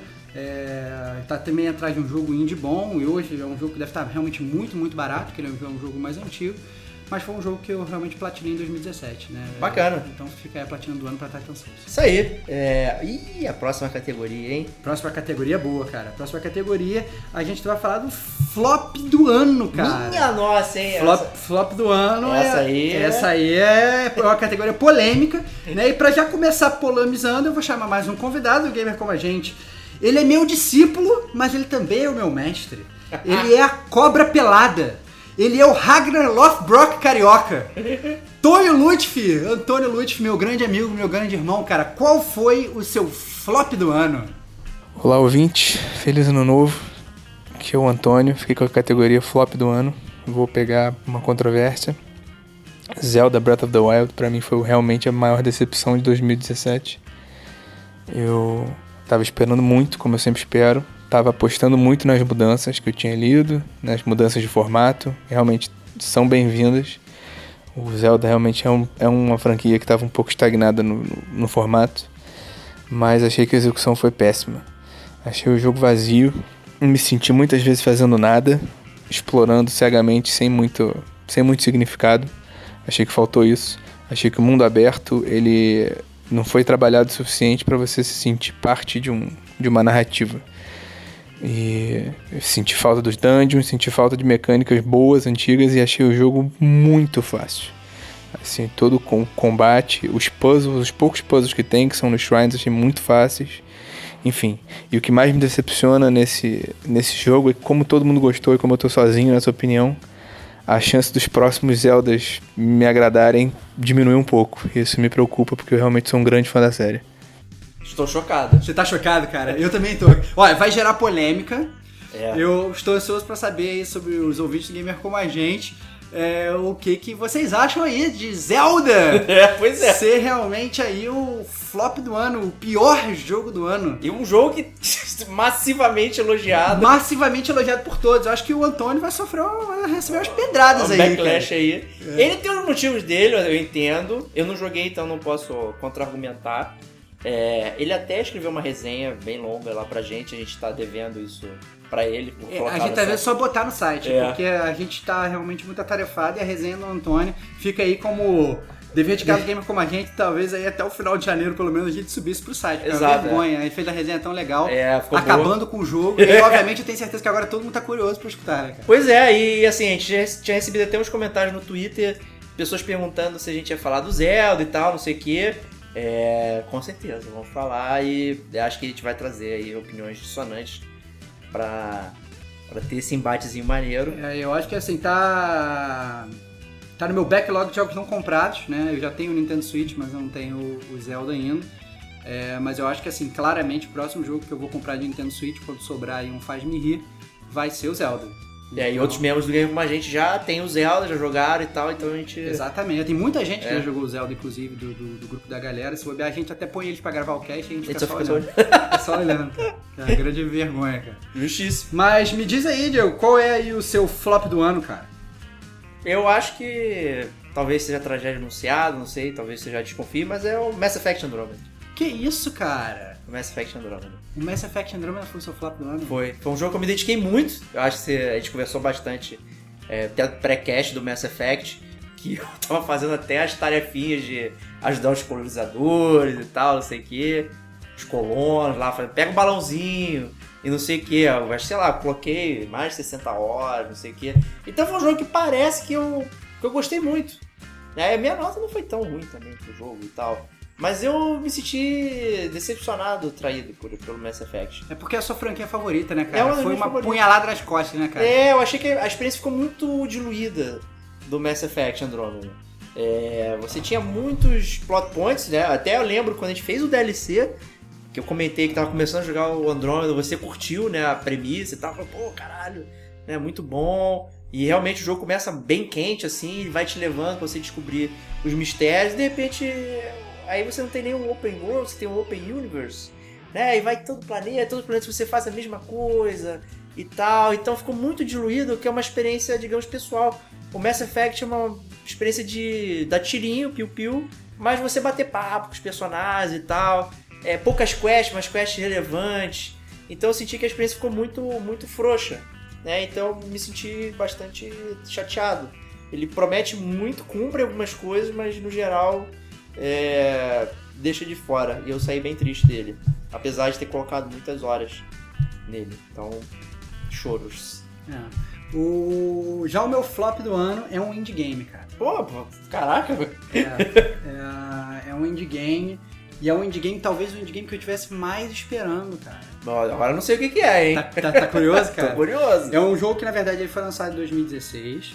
Tá bom. Mas ele foi. é, Ele, na verdade, a versão física dele foi lançada em disco só em 2017. Caraca, ainda não consegui pensar qual é, hein? E ele é um jogo que ele é uma sequência não direta de um outro indie game que talvez seja um dos meus indie games favoritos. Puta que pariu, não sei, cara, meu Deus. Então, o jogo, na verdade, o primeiro jogo, que foi um indie game que eu amei, que foi um jogo maravilhoso, que eu joguei milhões de vezes, mesmo seja um jogo curtíssimo, foi o Journey, cara. Opa! Então eu joguei o Journey e eu fiquei, na verdade, ansiando pela próxima pérola que viria dos criadores de Journey. E veio a pérola, só que era uma pérola podre. Eu achei o jogo horroroso. Eu tô falando do Abzu, que é um, que é um jogo que você. é, ele, é, é- ele foi vendido como o Journey dos oceanos, né? Que o Journey é uma coisa no deserto e tal, e o Abzu ele é no fundo do mar. Né? Então eu fui pra esse jogo esperando ser arrebatado como foi arrebatado pelo Journey e foi exatamente o contrário. Assim, ele foi, esse foi um jogo que inclusive eu comecei a jogar. Ele é um jogo que ele dura, sei lá, 15 minutos. E eu demorei 3 meses pra zerar. Porque eu não suportava o quão moroso era o jogo e o quão chato realmente era. Eu acho que a, a parte do multiplayer do Journey, que era aquele multiplayer calado, que você jogava com. acabava que esbarrava com a pessoa que pra mim era um dos pontos altos do jogo, eles não trouxeram de volta. Então o Abzu ele acaba sendo uma experiência muito solitária. Na verdade, você vai debaixo do mar, você encontra vários peixes, mas você sabe que são peixes que são controlados pelo computador, então fica muito estranho, né? Ele é realmente um jogo muito solitário e ele é um jogo ruim, essa é a verdade. Por mais que eles tenham tentado botar áreas do oceano diferentes, então você tem, vai pro oceano profundo, você vai pro oceano que é mais rasinho, você vê tipos de peixe diferentes, e você, sei lá, salva as baleias, você foge do tubarão, o que quer que seja.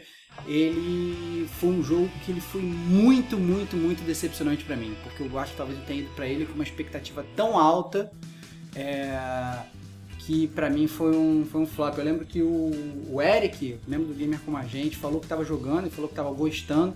E aí quando ele falou que ele tava gostando, então aí eu fui com uma, uma sede absurda pro jogo e pra mim, nossa, foi o flop do ano. Foi a maior decepção, um jogo que eu demorei anos pra zerar. Foi horroroso. Triste. Foi. O flop do acho que talvez é a- essa é a pior categoria da gente aqui, é o flop do ano, que traz muita muita tristeza. Exatamente. Então por isso que a gente vai para a surpresa do ano. Exatamente, cara. Aquele jogo que te arrebatou, que te levou aos céus, cara. Aquele jogo que você não estava esperando.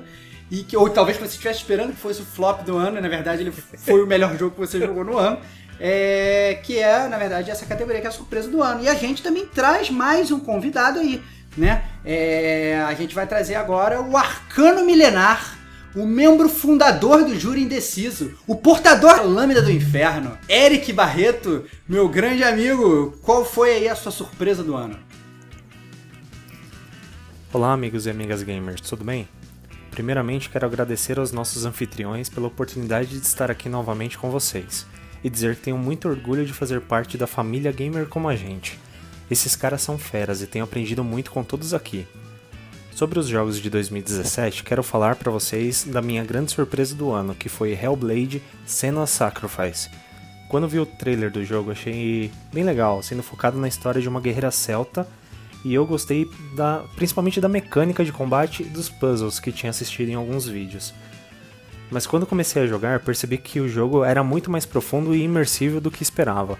Quando percebi, estava completamente envolvido com o jogo, com a história da personagem principal e os contos nórdicos intercalados. Esse jogo fez com que eu jogasse duas vezes e ainda estou com vontade de jogar mais algumas. Vou ficando por aqui, galera. Forte abraço. Eu acho que foi uma dupla surpresa. Uma eu, dupla surpresa? É, eu não, eu não conheço muito bem ele, né? Mas porque a gente conversa e tal, eu não imaginei que era o tipo de player de Hellblade. É. E ele ficou tão envolvido né, no jogo, ele não parava de falar e, e queria consumir mais e mais. Eu fiquei então duplamente surpreendido pela, pela escolha dele e por ele ter escolhido esse jogo. É? É. Que loucura, cara. É, pois é. Assim, eu, eu já imaginei que ele fosse escolher isso, até porque o, o Eric, quando ele começou a jogar, ele virou uma metralhadora de elogios. Não, quando ele começou a jogar, mas antes dele começar a jogar, eu não imaginava que ele ia ser tão feliz jogando esse jogo. Você tinha, você tinha um preconceito Tinha, com Eric. isso que eu falei. É, isso que eu falei, eu não conheço ele tão bem assim. Que vergonha, cara. Ele é um teste de fanboy 360 dólares, cara, Ah, no grupo, cara. Não, que isso, cara. Que isso, cara. O Eric joga muitos jogos. Não, cara. eu sei, eu sei, eu sei. A minha única decepção com ele é a nota alta de Final Fantasy XV. Que isso, cara. Mas assim, o, o. É tá aí um jogo aí que talvez seja um dos jogos que eu tô esperando realmente jogar mais aí, cara. O Hellblade pode ser. Ah, esse tem que ser um próximo cast, com certeza. É, vai, vai, vai, vai dar um outro bom cast Game com a vai, gente. vai sim, vai sim. E tô curioso pra sua surpresa. Tá curioso com a minha surpresa? Eu Cara, tô. a minha surpresa, cara, eu acho que você não vai imaginar, cara. A minha, Não sur- a minha surpresa do ano, cara, é um jogo que ele é um triple A, cara. Ok, tudo bem. Ele é um triple A e ele é um jogo que eu cheguei a jogar ele em feiras. Antes de jogar ele em feiras, Ah, já tô, já tô an- sentindo. antes de jogar ele em feiras, eu tava até ansioso. Joguei ele em feiras e eu falei: esse jogo vai ser uma merda. Tá bom. Esse jogo vai ser horroroso. Eu não quero jogar esse jogo porque esse jogo vai ser mais do mesmo. Esse jogo é o Tomb Raider na Era das Cavernas, cara. Não, não é, não. e aí, velho, foi, isso foi a minha impressão jogando Foi, o, jogo foi. Na, o, jogo, o jogo na feira. E aí, quando o jogo saiu, todo mundo começou a jogar e falar que o jogo era maravilhoso. E eu falei, eu não acredito, eu não vou jogar esse jogo. Esse Você jogo- ficou muito. esse jogo é uma bosta, esse jogo é um cocô, eu não vou jogar o jogo. E, e aí, de repente, é, eu fui rendido, porque eram muitas pessoas. Eram todas as pessoas eram, do grupo. Eram todas as pessoas falando que era maravilhoso, eram, são obviamente opiniões que eu respeito bastante. Falei, eu vou ter que realmente. É, quem vir, né? Eu vou ter que abrir mão aí dos meus preceitos, vou ter que comprar o jogo, gastar um dinheiro e jogar o jogo. E foi realmente a surpresa do ano pra mim. Que eu tô falando do Horizon Zero Dawn, Ih, cara. mais uma que Mais Horizon. uma, mais uma pro Horizon aí, porque era um jogo que eu não tava esperando. E realmente foi maravilhoso. A jornada aí, se você que é gamer como a gente ainda não jogou, é, vai jogar. É, se você ainda não escutou o cast da gente sobre o Horizon, vai escutar o cast, ganhou o prêmio do Diego. De, É, Poti? do, do cast do ano. Então, assim, o Horizon Zero Dawn foi o meu jogo surpresa do ano. Eu realmente fiquei muito surpreso, principalmente com a história do jogo. Né? Eu tava, na verdade, o meu maior receio do jogo é que a história fosse ser uma história meio blé, uma história meio ser água com açúcar, uma coisa meio. meio, É, meio Killzone bunda. Feelings, né? É, uma história que Zone Feelings e na verdade a história foi é, foi soberba, né? É uma história que, como o Antônio gosta de falar, ele respeita a gente como gamer. E é isso, é. né? Então assim é, é, é realmente muito muito boa a história do Horizon Zero Dawn e então é um jogo que, que cai pra, pra quem gosta, pra quem gosta de um bom gameplay, vai ter batalhas homéricas com, com dinossauros feitos de tecnologia, né? Que dinossauros mecânicos, que é, que é maravilhoso. Quem gosta de uma boa história vai ter uma história espetacular que justifica, inclusive, de por que, que você tem dinossauros tecnológicos. Ó, é, pois é. Então, assim, é, é um mundo que é um mundo meio que pós-apocalíptico, então a galera que eu gosto de um Fallout Feelings, eu gosto de um mundo meio estranho onde a sociedade já tá toda em ruínas, tem isso E é também. ruínas mesmo, não é tipo. Você não vê o carro só ali, o carro tá completamente destruído, ferrado. Exatamente, então assim, essa tá aí o jogo aí, o meu jogo da surpresa do ano foi o Horizon, boa. E boa. você, cara, qual foi a sua surpresa do ano? Cara, a minha surpresa do ano é um jogo que eu não terminei, mas já comecei. É, é um jogo que a gente já brinca bastante aqui, né? E é o Resident Evil 7. Olha E eu lá, fui cara. muito surpreendido. Eu acho que eu fui surpreendido porque eu não esperava que um jogo de primeira pessoa do Resident Evil fosse funcionar. E. Então, assim, funcionou muito bem. Eu, eu- não joguei muito, mas é por motivos de medo. Né? E... é um jogo que você, assim, você tem que estar realmente sentado imerso para receber aquela experiência. Você não consegue jogar, ah, vou ficar aqui casualmente deitado na cama apertando o botão. Você tem que estar realmente pronto para receber aquela experiência. E quando eu comecei a jogar, eu, porra, foi foda, não sei o quê. Eu não terminei ainda porque ainda não tive esse momento zen pra, pra, Pra usar fralda. pra usar fralda e tal. Mas ele realmente me surpreendeu. O Resident Evil é uma série que eu gosto muito. É uma série que mudou bastante. Né? Eu até brinco que muda de 3 em 3, né? E do 4 ao 6 foi uma coisa, do 1 ao 3 foi outra, né? Então acho que do 7 em diante. Vai ser pelo, Vai pelo ser- menos aí até o 9. É. né? Vamos Será? ver, vamos ver o que acontece, Será? né? Será? Vamos ver se sua profecia vai se Vamos realizar, ver, cara. né? Então, assim, eu fiquei muito contente com o que eles fizeram. É, óbvio que eles pegaram experiências aí com outros jogos, né? Tipo Outlast, é, o Dead- próprio Dead Islands também e tal, de usar a primeira pessoa de uma forma interessante nesse tipo de jogo. Então, eu vou terminar ele em breve. É, eu cara, prometo. tô aguardando, cara. Eu Eu prometo. talvez se a gente fizesse um, um prêmio de podcast mais aguardado, cara. eu acho que antes o meu era do Full Throttle, cara. Agora tá no Resident Evil 7, cara. Eu joguei o jogo há anos, logo que ele lançou, e eu já tô esquecendo de tudo. e Todo eu- mundo zerou ele rapidão e, É. eu, e tem um jogo curto, né? É um jogo muito curto. Ele não é um jogo longo, ele é um jogo, principalmente se você já sabe, depois que você vai jogar a segunda vez, então você zera ele em duas, três horas e tal. Queria já saber Então- tudo pra zerar em 3 anos. Então ele realmente é um jogo muito curto. Mas é isso, então aí essa foi o prêmio de surpresa do ano e o próximo prêmio é o melhor soundtrack do ano, é a melhor música do ano, né? Você que gosta aqui do gamer como a gente, sabe inclusive que a gente nós somos também amantes de músicas, e a gente ama também as músicas dos jogos, a gente acha que é muito importante um jogo ter uma boa música, porque a tua experiência fica muito melhor, né? E aí a gente tem que chamar também um convidado, que não poderia ser outro, né? É o domador de colossos, o nintendista sem Nintendo, o maestro do gamer como a gente, Davi Silva. Qual foi aí o seu a sua música do ano aí no mundo dos games? Olá a todos! Aqui quem fala é o Davi, vulgo Maestro.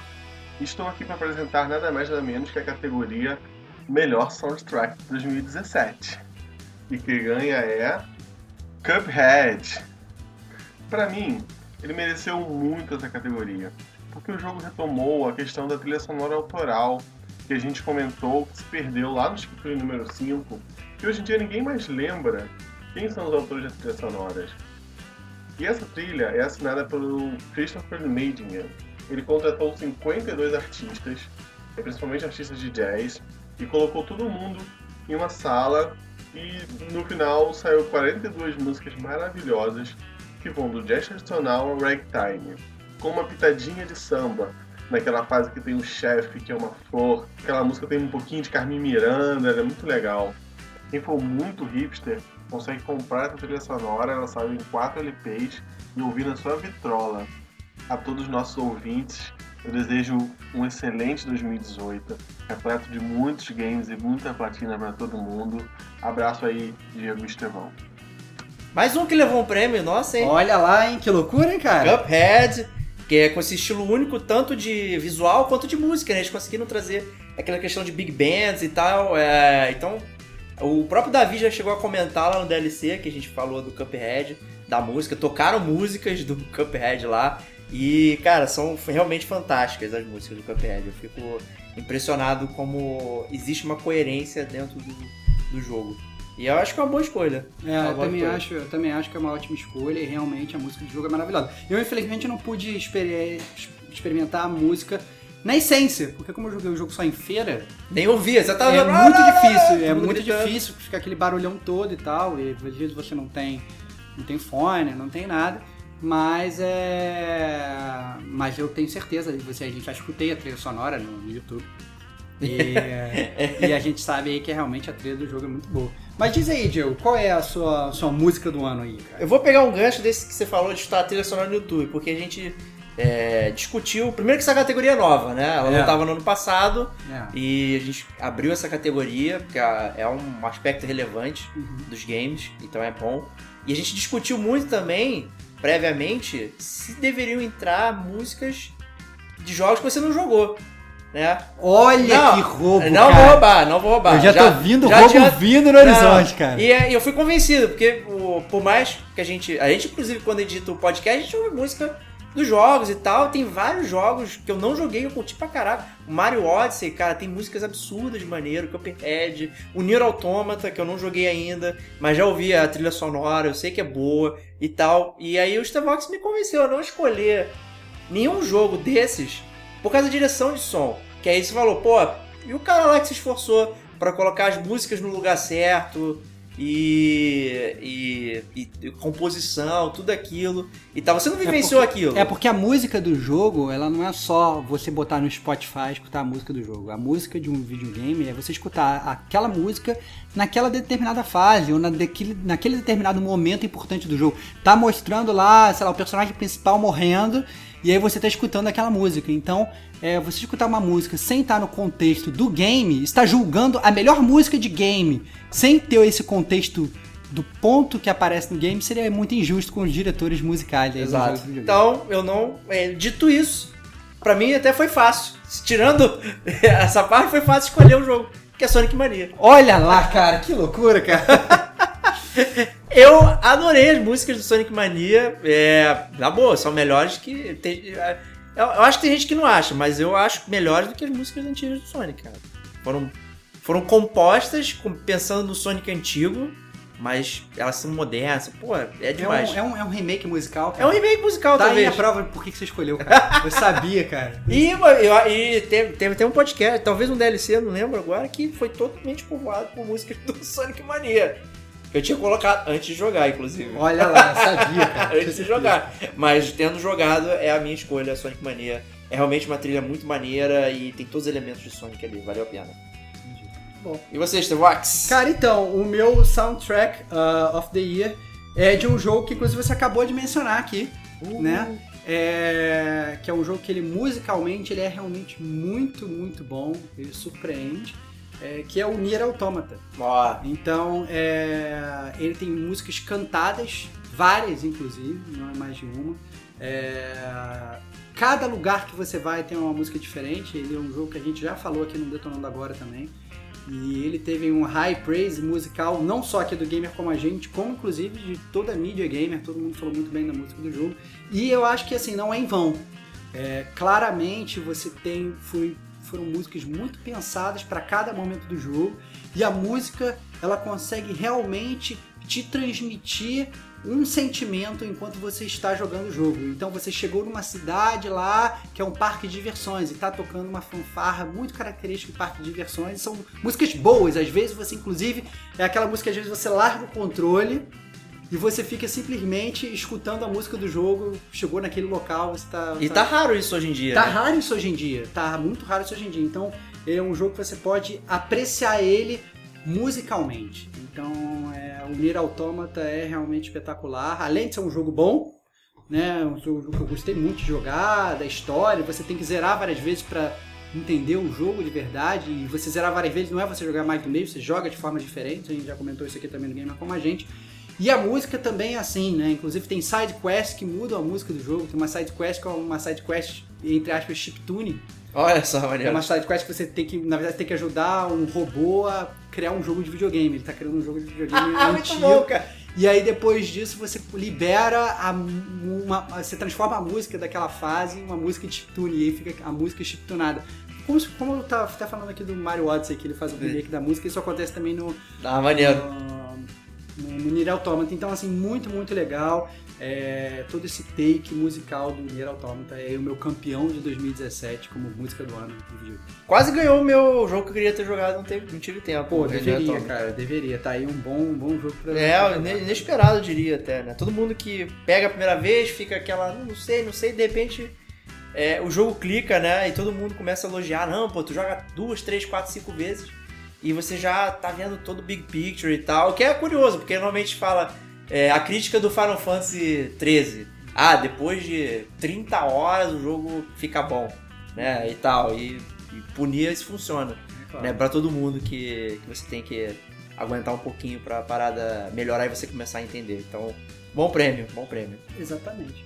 E agora a gente vai, na verdade, pro prêmio estandarte aí do Gamer Como a Gente. É. O principal, que era fechar aí o nosso Gamer Como a Gente Awards, que é o jogo do ano. Né? Jogo do ano. Obviamente isso não pode faltar aqui, que foi o jogo que a gente mais gostou e foi o jogo que realmente é, arrebatou a gente de todas as formas, é o jogo que deu mais prazer da gente jogar e tal. E a gente vai começar aí com mais um convidado, né? É, o gamer como a gente, que prefere mais um mouse do que o controle. E um infanticida do Fallout.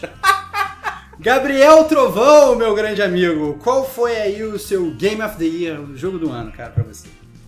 Fala galera, então, ficou pra mim falar do jogo do ano, né?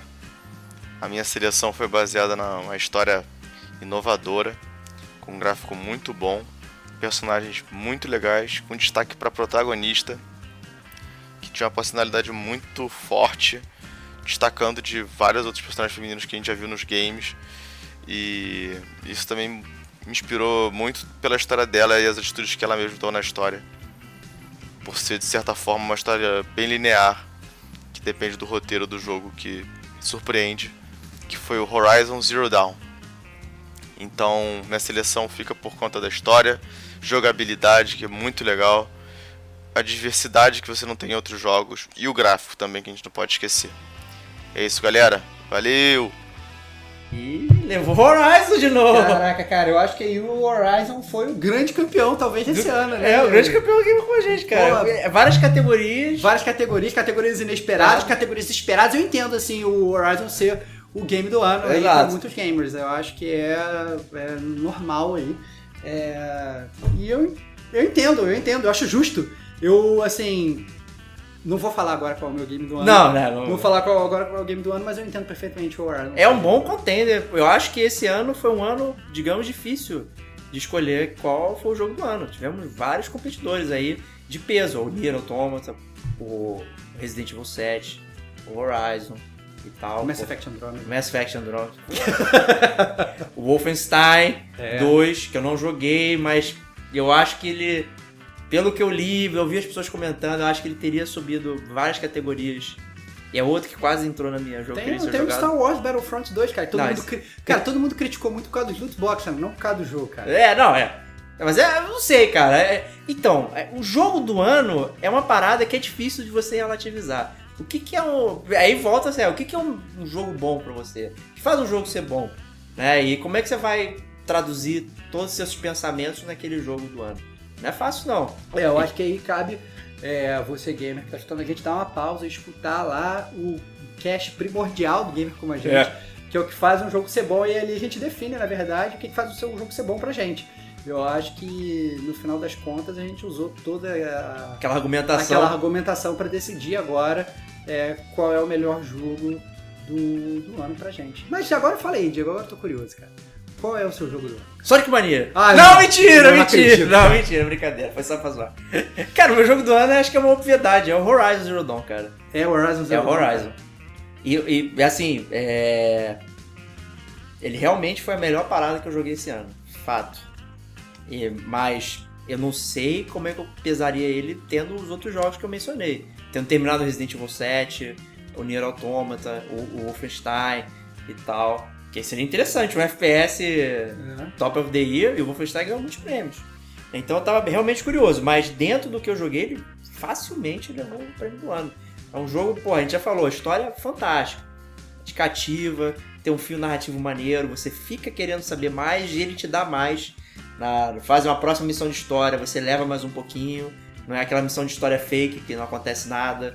Então o jogo vai te empurrando pra frente. A jogabilidade é fantástica, você ficar enfrentando os animais e tal, você pensar como você vai enfrentar. Porra, tem um inimigo gigante ali, mas tem uns pequenininhos andando, vamos esgueirando pela, é, pela grama, não sei o que. Pô, como é que eu resolvo? Tem o problema dos inimigos humanos, mas acho que isso é comum quase todos os jogos, né? É, e realmente não era o foco você enfrentar inimigo humano é, trouxa, era realmente os animais. E o mundo é bacana, é bonito, é, você fica com vontade de explorar. Eu acho que ele tem uma boa sucessão de biomas. É uma um comentário bizarro, uhum. mas é, você vai é, trafegando, ele tem meio que uma lógica. Você tá numa floresta, ele vai, vai aí de repente um deserto, sei que tem uma lógica de como o relevo vai passando e tal, não é brusco. Eu acho que, que tudo isso foi, foi bem montado dentro do jogo. Então, pra mim, cara, eu joguei lá as minhas horas e eu não, não as vi passar. Foi realmente é, muito bem bolado. Parabéns para Horizon. Aí que acho que foi a melhor experiência que eu tive esse ano. Fácil, fácil.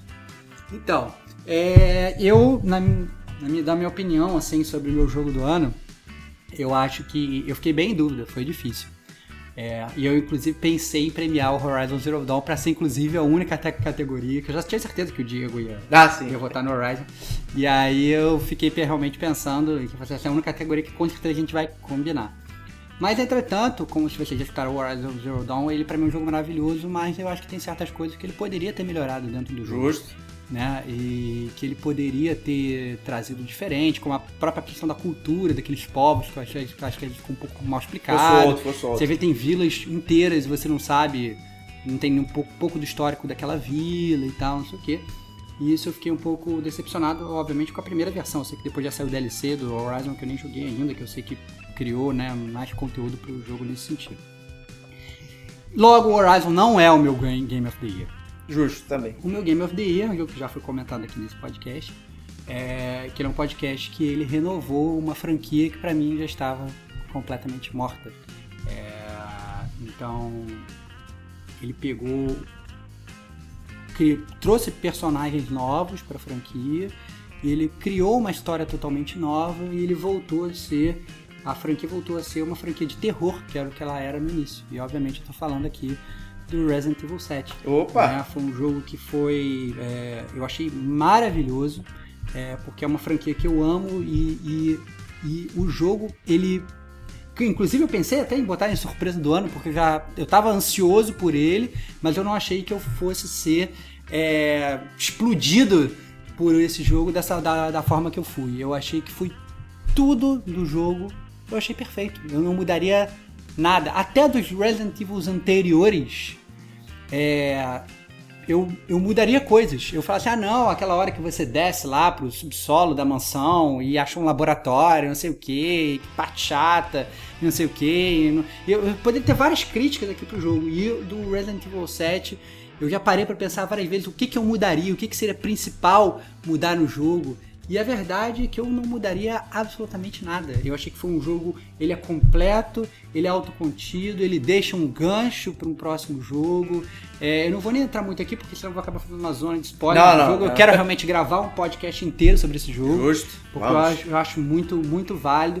Mas ele é um jogo que ele, ele te deixa com medo, mais medo até do que os Resident Evil anteriores, porque o, o Resident Evil anterior, o medo que você tinha era mais um medo de jump scare, né? Você estava andando numa sala, de repente quebrava uma janela e entrava um cachorro. E você tomava aquele susto e depois você matava o cachorro e você ficava calmo de novo, né? E esse, o Resident Evil 7, ele é um medo diferente, é aquele medo que você anda tenso o jogo inteiro. Eu sei disso. É, você, você fica com a sua mão suando o jogo inteiro. Cada corredor é uma, é uma tensão. E a história é uma história tensa. Você não sabe o que está acontecendo ali e tal. E você não é um Special Forces, você não é um cara, né, que tá um Rambo do, do, do, do, É um cara comum, é né? um cara comum que tá indo procurar a esposa dele, você é, fica com emoções divididas porque é, tem a sua esposa que você ama e você tá atrás, o que, que tá acontecendo com a sua esposa? E é possível recuperar a sua esposa? A sua esposa morreu? O que, que, que tá acontecendo? Pois é, né? Tem todo um mistério, é né? todo um mistério e que vai sendo elucidado e na verdade quando à medida que o negócio foi andando eu falei assim cara a explicação deles vai ser uma explicação muito estapafúrdia vai ser uma merda no final essa explicação é, e vai ser uma explicação tipo Lost, que você chega no final da série e fala, puta que pariu, cara, vi esse negócio todo pra ter esse final meio, meio escroto e tal, não sei o que. E na verdade não, o final é muito bom. E ele, ele consegue, na verdade, é, sabe, alinhar todas as pontas soltas do jogo. E você entende tudo que aconteceu, por que aconteceu. É, e tudo tem uma explicação muito razoável. E o final é excelente, perfeito. Eu realmente não mudaria nada. Então, fica aí é, o meu jogo do ano, Resident Evil 7, Biohazard. Eu acho que tá, realmente tem tudo aí para renovar a franquia e renovar a forma como a gente joga Resident Evil e jogos de terror. Porque foi realmente muito, muito, muito bom. É, eu tô. Eu fico bolation. Que isso, cara? E eu concordo, cara. O pouco que eu joguei, cara, esse negócio de você. É, o medo é de você trafegar no cenário. É verdade, você mesmo fica me zoando. Você não encontrou nenhum inimigo. Eu falei, não mas eu não consigo dar um passo sem estar tá borrado. Exatamente. Porque eu fico, vai ter alguém ali, vai ter alguém ali, vai ter alguém ali. E nunca tem. Mas a, a atmosfera é tão bem, bem montada e tal. É, puta, é muito bom, cara. E isso só prova que jogos contidos, feitos de uma experiência coesa, funcionam. Nem, nem todos os jogos precisam ser mundo, mundo aberto. aberto, sabe? É um paradigma moderno, sabe? Todo jogo Todo mundo acha que tem que ter centenas de horas de conteúdo e tal, vai você vê, pô, um jogo desse, cara, super contido e tem replay value, né, que você falou, que dá para jogar mais de uma vez. É, tem um replay value muito legal, se você joga nas dificuldades mais difíceis, não só os itens mudam de lugar, como personagens inimigos aparecem em lugares diferentes, então é uma experiência completamente nova, apesar de você já sabe o que você vai ter que fazer, você sabe que você precisa da chave A para abrir a porta B, mas a chave A ela não tá mais no lugar onde ela estava antes, ela tá em outro lugar. Então, acaba que você tem que jogar o jogo de novo como se fosse a primeira vez. Então, é realmente muito, muito legal. Todo o gameplay muda. Eu acho, pô, nossa, foi perfeito, cara. Foi perfeito. A questão dos inimigos, você tem aqueles inimigos que você mata, você tem aqueles inimigos que te perseguem, que eu acho que para um jogo de terror é muito importante. Verdade, verdade. É muito legal você estar tá com aquele inimigo que você não consegue matar e que tá atrás de você, te de, realmente deixa tenso. Eu acho que um bom jogo de terror ele tem que, pelo menos, não precisa ter esse inimigo, mas ele tem que te incutir esse sentimento de você não ter poderes. De você, assim, não importa que você tenha uma rocket launcher, não importa que você tenha uma escopeta cheia de bala, né? Você não vai conseguir matar aquele inimigo. Então aquilo e ele vai te matar. Então isso te deixa com medo e te deixa apreensivo né? Boa. Então é, então o Resident Evil traz isso também. Então eu acho, achei realmente maravilhoso e não poderia dar o meu prêmio de jogo do ano para outro jogo que não o Resident Evil 7. Olha, parabéns, cara. Tô, tô feliz. Feliz um ótimo ano, 2017. Ah, foi um ótimo ano para games, como o Diego falou. E foi um ótimo ano pro gamer como a gente, né? Então acho que aqui a gente já começa a encerrar o cast. Eu acho que é, fica aí eu, minhas palavras de agradecimento pro host magnânimo aí do Gamer Como a Gente. Obrigado. Diego Ferreira. Fica o meu agradecimento para todas as pessoas que ajudaram aí o Gamer Como a Gente a a ser o gamer como a gente que é, né? Então, é, o Eric, o Rafael Lopes, Davi Silva, Rodrigo Domingues, Antônio Lutfi, a Kate Schmidt, o Rodrigo Castro, Fábio Sagaz, Gabriel Trovão, a Pri Vitalino também, participou youtuber que participou aqui do Gamer Como a Gente, no podcast Cartadores de Troféu, foi, foi também maravilhoso. Então, todo mundo aí que ajudou o Gamer com a gente, mas eu agradeço principalmente aos ouvintes do Gamer Como a Gente, né? Então, é, eu gostava muito quando eu zerava o Street Fighter, quando eu era criança que passava uns créditos e aparecia Thank you for playing. Thank you for playing, né, é, cara? Então, Isso aí é... é um agradecimento do gamer por, por ter é, jogado, um agradecimento dos desenvolvedores de jogos pra gente, como gamer, por ter jogado.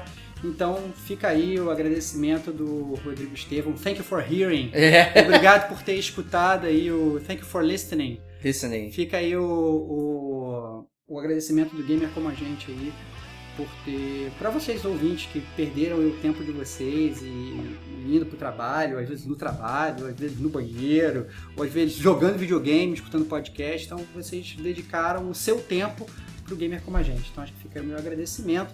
Nesse aí level up do Gamer com a gente, né? Foram três anos aí de muitos, muitos sucessos, muitas diversões. É, tem que agradecer também ao, ao, Diogo Moura, né? Acho que tem que agradecer aí ao, ao, cara que participou desse processo do Gamer Como a Gente, de criação do Gamer Como a Gente. Exato. Então, seria muito injusto falar aqui do, do, do, dos anos do Gamer Como a Gente, não falar do Diogo Moura que ajudou aí na criação do projeto. E fica aí um abração aí pro Diogão também. Isso aí. Então, galera, muito obrigado. 2017 selado, o programa tá em 2018, mas né, a gente selou 2017 com ele. E é isso aí que o Starbucks falou, cara. É um, foi um ano excelente. A gente trabalhou duro toda semana para estar tá fazendo o programa, pensando nas pautas e, e tal, editando, não sei o que. E a gente faz isso com, com grande prazer, porque a gente sabe que tem gente aí que tá curtindo e a gente tá curtindo fazer também.